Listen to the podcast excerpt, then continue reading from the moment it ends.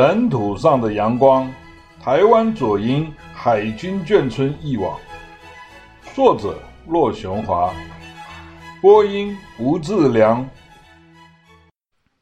第四章，眷村生活。资料显示，国军自建眷村始于民国四十五年（一九五六年），后来规模不断放大，陆续在全台各地新建了八百多个眷村。解决了几十万人的居住问题。在那个新唐山过台湾的时代背景下，我从七岁到十九岁，一共在眷村居住了十二年，度过了一段特殊又无法忘怀的童年少年时期。第四十一节，外省聚落。从市区搬进眷村，最大的不同就是一下子。掉进了几乎全都是外省人的生活圈子。在高雄市大仁路和盐埕国小时，街坊邻居都是本省人，接触到的外省人就只有三信合作社楼上这十几户人家和爸妈带回家的客人。到了茂协新村，眷村里差不多全是外省人，我的感觉是三信合作社一下子扩大了一百倍。中正国小虽然每一班都有几个来自农家的本省孩子，但人数都很少，本省人反而成了少数族群。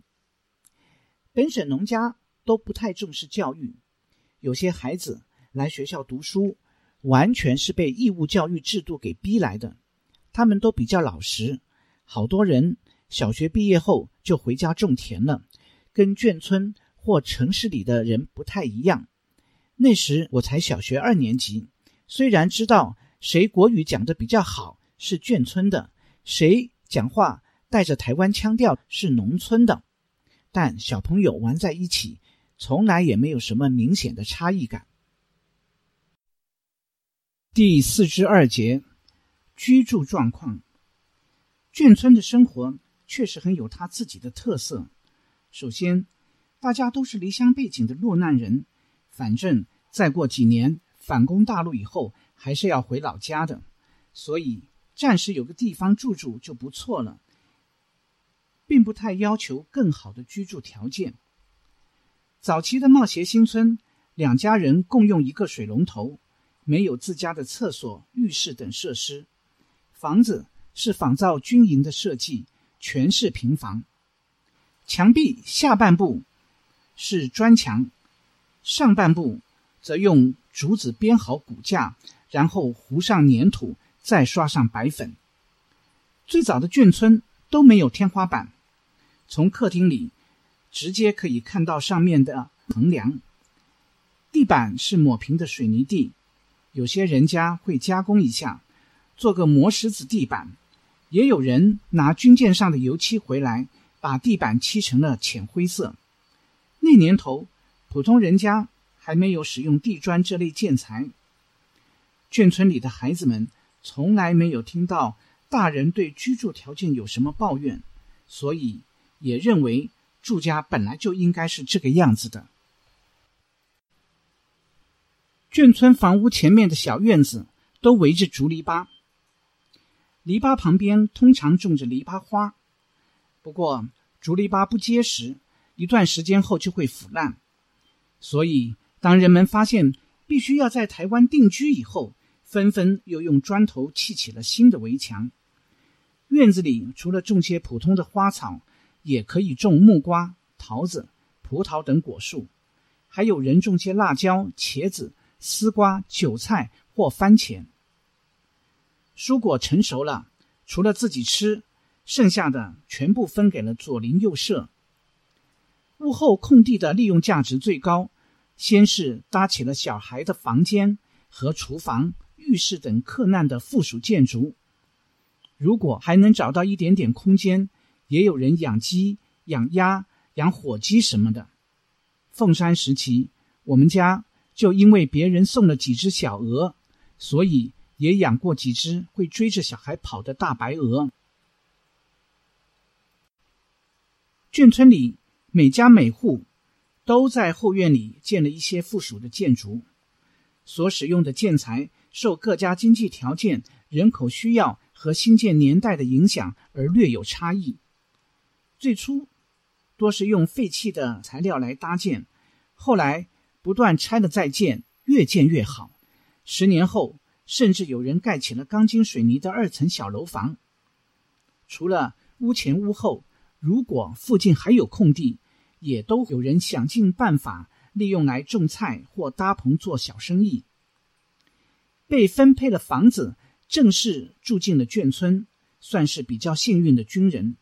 还有一些军人、退伍人员或与军人有关的外省人，也住在眷村附近的。他们的居住情况就没有那么规律了。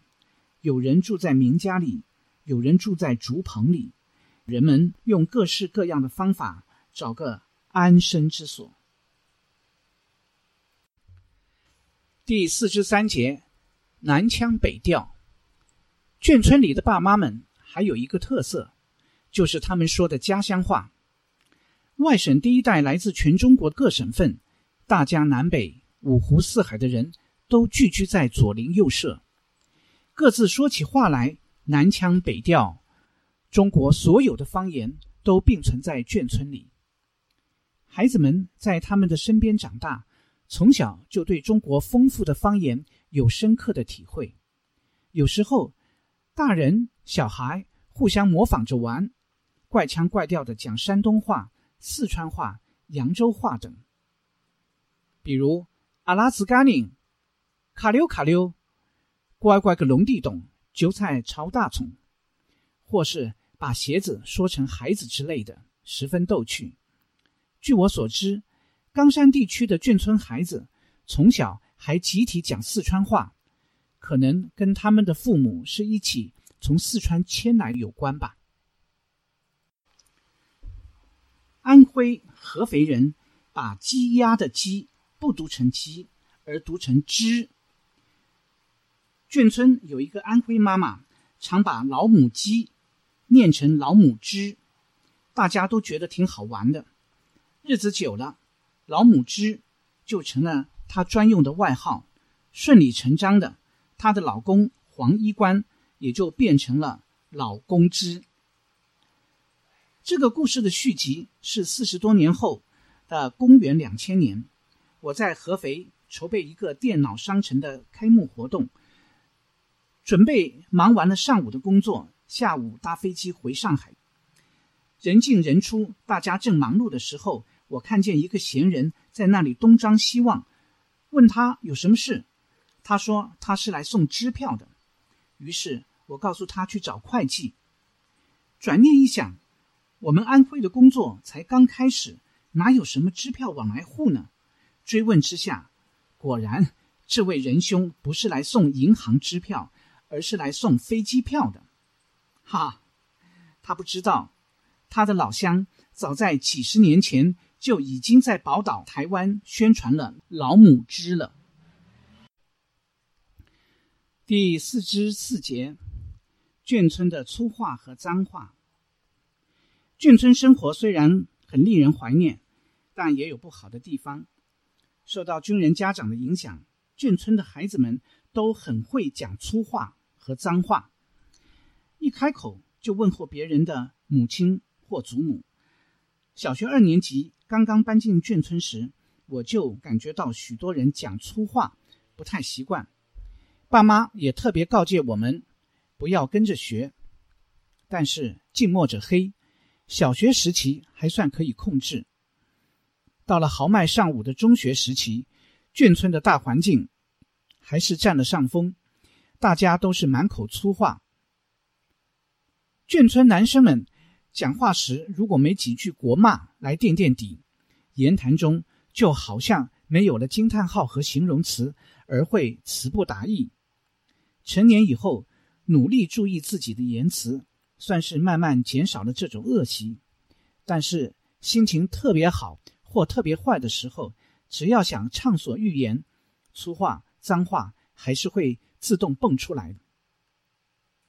结婚以后，有一次开老爷车。载老婆上街，突然遇到一位冒失的摩托车骑士，看也不看的朝我直冲过来。情急之下，我赶紧按喇叭、踩刹车，同时下意识的从嘴里连续爆出了四五句眷村子弟专用的粗话。紧急状况解除以后，老婆悠悠的冒出了一句：“好啊，你还会讲这么多脏话？恋爱五年，结婚两年，我居然都没有发现。除了暗自偷笑外，我什么话也没有说。除了粗话和脏话的，眷村人还会讲一些通用的俚语，像拉风、骚包、老二、嗝屁。”打啵儿、粑粑、鸡歪、杂碎之类的，没跟眷村孩子接触过的本省人根本听不懂这些俚语是什么意思呢？顺便来解释一下，拉风就是很神气的意思，不管什么好事情都可以说哇，他好拉风哦。骚包就是自以为美、臭美的意思。例如，功课好就骚包啦。老二就是男人生殖器的代名词，老大是自己，那话儿就是老二。嗝屁就是死了、结束了或完蛋了。据统计，人类嗝屁的几率是百分之百。打啵儿就是亲嘴了。是电影上外国大人们做的那些事情。粑粑就是大便的儿童用语，如果还包括动词，就是屙粑粑或拉粑粑。叽歪就是不顺利、不正常，例如这件事情办得太叽歪了。杂碎就是插进没有用的人，小杂碎，那个杂碎。是经常的说法。眷村孩子们说的这些俚语，很多都不是我们自己发明的，他们一般都其来有自，源远流长，都是爸妈从大陆各省带过来的。我们不过是继承了一些中华粗俗文化而已。粗话、脏话和俚语，好像是眷村子弟的基本语言。多年来，在许多不同场合。如果听到某些熟悉的词汇，我立刻就能意会到，嘿，又遇到了眷村长大的家伙了。